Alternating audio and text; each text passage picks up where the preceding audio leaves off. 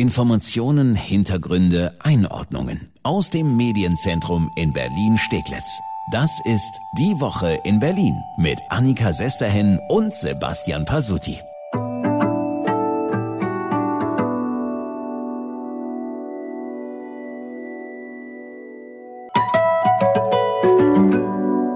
hast den Farbfilm vergessen. Bam, bam, bam, bam. Ich habe immer noch einen Ohrwurm.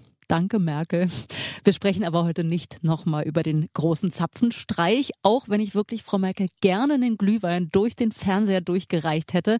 Ich glaube, das war saukalt da. Wir schauen heute aber natürlich auf unser Berlin und was nun wieder alles hier bei uns so los ist. Ja, Stichwort, es tut mir leid, aber wir müssen drüber reden. Stichwort neue Corona-Regeln, Einschränkungen bei Clubs, Impfort- und Rückschritte. Aber warte mal, erstmal hallo, herzlich willkommen zu unserer neuesten Folge, die Woche in Berlin. Klar, immer freitags fassen wir in unserem Podcast zusammen, was Berlin aktuell bewegt.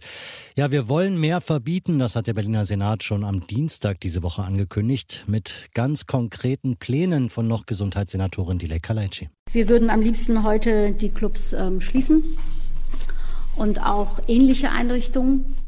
Es gab dann aber erstmal ganz schön viele Verzögerungen. Die Beschlüsse der Bund-Länder-Konferenz, die wurden ja vertagt. Inzwischen sind sie da. Und auch da wurde ja beschlossen, Clubs und Diskotheken zu schließen. Aber das geht gar nicht so einfach. Nee, es ist gesetzlich verboten, Betriebe zu schließen. Und Clubs und Diskotheken sind ja meist auch Betriebe. Um Clubs zu schließen, muss entweder das Parlament eingeschaltet werden oder der Bundestag ändert das Infektionsschutzgesetz.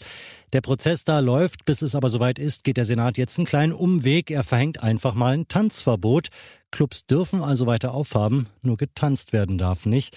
Das gilt dann ab Mittwoch nächster Woche. Ja, und das ist ja im Grunde, sind wir ehrlich, eine quasi Schließung für die Clubs. Ich habe mit Lutz Leixenring gesprochen, der ist von der Clubkommission oder Club Commission, wie die sich nennen.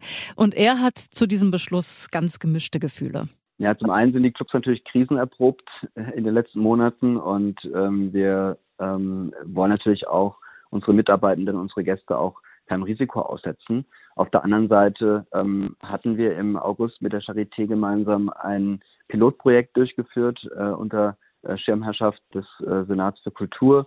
Und die Ergebnisse waren sehr gut. Wir konnten dadurch sieben Menschen äh, herausfiltern, die infiziert waren und konnten sichere Veranstaltungen bereitstellen. Und ähm, das wäre eigentlich auch mein Anspruch sozusagen als Gesellschaft, dass man Kultur nicht wieder als erstes schließt, sondern dass man das auch möglich, wenn es die technischen Möglichkeiten gibt, auch ähm, Kultur möglich macht. Und tatsächlich ist ein Raum, wo alle Menschen PCR getestet sind, der sicherste Raum, in dem man sich aufhalten kann. Es gab ja auch schon vorher strengere Maßnahmen in den Clubs. Es galt ja 2G und nur 50 Prozent der Gäste durften rein. Leixenring ist sich sicher, dass diese Beschränkungen und auch weitere Verbote eher eine große Gefahr mit sich bringen. Man muss sich natürlich auch die Frage stellen, was soll das? Weil was passiert mit den anderen 50 Prozent, die nicht reinkommen? Die gehen an ihre Privatwohnung oder in Partykeller und treffen sich dort. Ja, Leixering ist aber auch davon überzeugt, dass die Clubs auch diese Krise überstehen werden. Immerhin, es gibt Bundes- und Landeshilfen für die Clubs. Es wurde auch schon zugesichert, dass die verlängert werden. Ja, und dann schauen wir mal auf die Bars. Eigentlich hat Kaleitsche ja auch da davon gesprochen, Bars zu schließen, vielleicht sogar Restaurants. Daraus wird aber nichts. Eventuell kommen allerdings demnächst zumindest weitere Beschränkungen, sagt Michael Müller. Wir wollen sehen, was wir da verabreden können, um die Sicherheit zu vergrößern. Wir wollen bei der 2G-Regel bleiben bleiben, gegebenenfalls ergänzt durch Abstandsregeln oder durch den Hinweis auf die Sitzplatzsituation, nenne ich es jetzt mal. Das Problem bei Bars ist ja, dass viele Menschen zusammenstehen, eng sich bewegen im Raum, hin und her laufen, wenn die Musik laut ist, sich sehr nahe kommen und sich dann anschreien, um sich überhaupt noch gegenseitig verstehen zu können und, und, und. Diese Situation wollen wir natürlich nicht weiter zulassen. Das ist ein Problem. Also kein wildes Herumstehen mehr, aber Stand jetzt dürfen die Bars dann doch weiter geöffnet bleiben unter 2G Plus Bedingungen. Auch sonst ändert sich in Berlin nicht so viel, denn viele Regelverschärfungen wurden ja bei uns schon umgesetzt. 2G in Geschäften zum Beispiel. Björn Fromm vom Handelsverband Berlin-Brandenburg wünscht sich noch eine weitere Änderung. Wenn wir doch äh, mit Virologen sprechen, die uns sagen, Mensch, zu viele Leute zur gleichen Zeit in einem Raum, das ist immer die Gefahr. Dann lassen Sie uns doch über Öffnungszeiten sprechen. Lassen Sie jetzt vor Weihnachten sagen, wir öffnen an diesen vier Sonntagen und entzerren sozusagen die Weihnachtsverkäufe. Ja, eigentlich eine super Idee. Wenn man Gedränge und wenn man Menschenmassen vermeiden möchte, dann ergibt es ja total Sinn, längere Öffnungszeiten anbieten zu können. Wir haben natürlich mal nachgefragt. Zuständig ist die Senatsverwaltung für Integration, Arbeit und Soziales.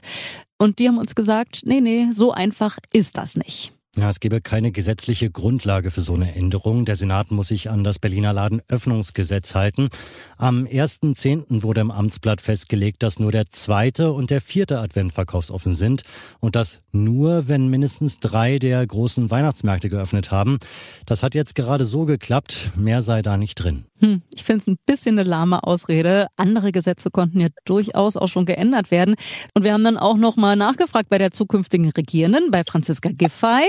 Und wir haben auch unseren noch Regierenden, Michael Müller, mal um ein Statement gebeten. Aber leider, bei beiden kam die Antwort, sie hätten leider, leider keine Zeit für dieses Thema.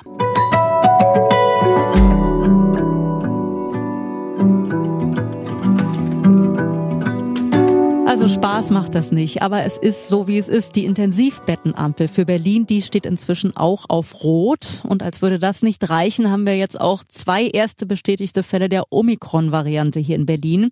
Das hat die Senatsgesundheitsverwaltung bestätigt. In beiden Fällen handle es sich um Reiserückkehrer aus Südafrika. Das gilt also mehr denn je. Booste sich wer kann und eigentlich läuft es mit dem Impfen in Berlin ja sehr gut. Eigentlich, wenn es nicht Lieferprobleme gäbe. Es ist schon wirklich, ähm, ja, schwierig, ja, dass wir von Anfang an immer ein Impfstoffproblem hatten in dieser Impfkampagne. Und irgendwann, als wir das Gefühl hatten, wir haben genug, ähm, kommen neue Limitierungen. Ja, das sagt Gile Kaleitschi, unsere noch Gesundheitssenatorin, aber sie sagt auch, es gab schon vor der Limitierung des BioNTech-Impfstoffs Lieferprobleme. Wir haben in der letzten Kalenderwoche bestellt als Land Berlin äh, 38.610 BioNTech-Impfdosen ähm, und wir haben null bekommen. Null. Ja, das ist schon krass. Aber zum Glück, inzwischen geht es bergauf. Auch bei BioNTech. Drei Millionen BioNTech-Dosen sind diese Woche dann doch noch ausgeliefert worden, statt erst kommende Woche. Und Moderna haben wir ja auch noch. Von diesem Impfstoff sind genügend Dosen da. Und außerdem soll ab jetzt ja deutlich mehr geimpft werden können. Ja, nächste Woche soll das geänderte Gesetz verabschiedet werden. Dann sollen vor allem Apotheker, aber auch Zahnärzte und Tierärzte impfen dürfen. Bisher ist es ihnen verboten. Und einen Zoff darum gab es im Vorfeld auch. Die Kassenärzte Ärztliche Vereinigung hat diese Woche gesagt, Impfung in Apotheken, das brauchen wir nicht. Wir haben mit dem Arzt Malik Böttcher darüber gesprochen. Der ist ja Leiter des Impfzentrums in Havelhöhe und impft außerdem auch wie verrückt in seiner Hausarztpraxis in Schöneberg. Ich habe das Gefühl, der impft ganz Berlin durch. Und der hat uns erklärt, wie es zu dieser kritischen Einstellung kam. Man hätte ja auch sagen können, Mensch, super, dass die Ärzte Hilfe beim Impfen bekommen. Ja, das Problem ist, dass, glaube ich, eine wahnsinnig große Mannschaft, hausärztlich, internistisch, äh, fachärztlich sich aufgestellt hat, mit ganz, ganz vielen Terminierungen Patienten erwartet haben und die absagen mussten, weil der Impfstoff nicht da war. Die Impfleistung, die eigentlich gefordert worden ist, hätten die Ärzte gerne gebracht diese Woche. Wir hätten also mit Sicherheit äh, mehr als doppelt so viel geschafft, wie wir diese Woche schaffen werden, wenn der Impfstoff gekommen wäre. Und das ist nicht passiert. Das ist also erstmal so die erste Niederlage in diesem ganzen Szenario, muss man sagen, für die Politik Politik. Ich kann verstehen, dass man ab einem Punkt äh, Apotheker, Tierärzte und andere spritzenerfahrene Berufe, könnte ich jetzt fast sagen, Zahnärzte natürlich auch, ähm, mit in diese ähm, Impfszenario reinnimmt, wenn die Hausärzte Alarm geben und sagen, wir schaffen es nicht mehr. Christian Zimmermann, der ist Apotheker in Marzahn und er wäre auf jeden Fall bereit, auszuhelfen. Das ist ja ein Miteinander. Es geht ja nicht darum, dass wir den Ärzten was wegnehmen wollen oder dergleichen, sondern es soll ja ein zusätzliches Angebot sein. Also ich sehe das so, dass das durchaus eine Aufgabe ist für Apotheker und es ist weltweit auch gar nicht unüblich, dass Apotheker impfen. Und wir haben tagtäglich mehrere Patienten, die uns fragen, wann impfen endlich die Apotheken. Finde ich total super, wie er impfen mit Ü sagt. Sympathisch. Ja, und auch das mit der Terminvergabe soll ab jetzt beim Impfen besser laufen. Ja, die Impfzentren, Entschuldigung, die Impfzentren haben neue Zeitfenster freigeschaltet. Je nach Standort gibt es sogar schon in den nächsten Tagen noch Termine, unter anderem im Impfzentrum Messe, in Tegel, im Freizeitforum Marzahn. Und das neue Impfzentrum Karlshorst hat ab jetzt auch geöffnet. Ja,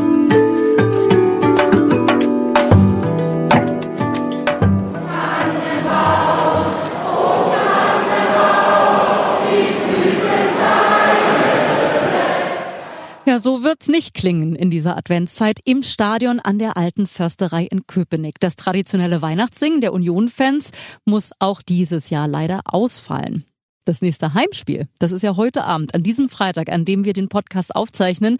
Das wird aber echt absurde Sache vor jeder Menge Publikum stattfinden. Ja, Christian Arbeit, Pressesprecher von Union, der hat bei der Pressekonferenz diese Woche mit ziemlicher Gelassenheit überrascht. Geltende Verordnungslage für Berlin sieht so aus, dass am Freitagabend 13.506 Zuschauer zugelassen sind hier an der alten Försterei.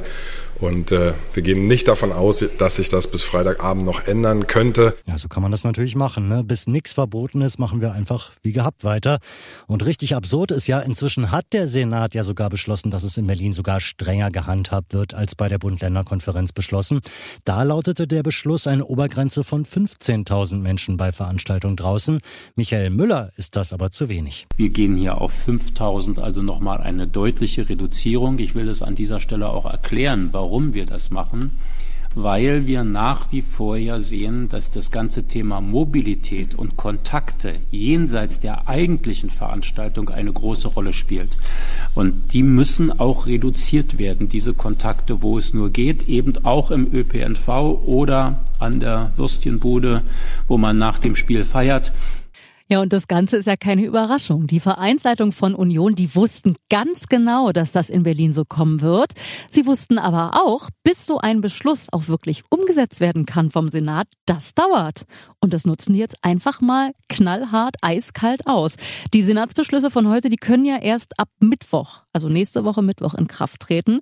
Ja, und deshalb wird es Tatsache so kommen. Heute Abend gut 13.000 Menschen nochmal im Stadion an der Alten Försterei.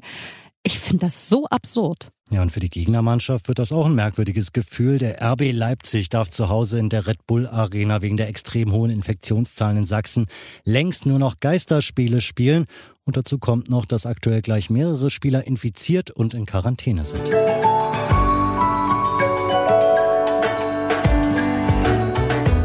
Dass Sie reingehört haben in unseren Podcast Die Woche in Berlin. Und wir freuen uns, wenn Sie uns eine gute Bewertung bei iTunes dalassen oder uns auf Spotify folgen. Ja, gibt's wie immer überall, wo es Podcasts gibt und auch auf berlinerrundfunk.de und rs2.de. Und wir freuen uns, wenn Sie uns eine gute Bewertung bei iTunes dalassen oder uns auf Spotify folgen. Vielen Dank und bis dahin wünschen wir eine schöne Woche.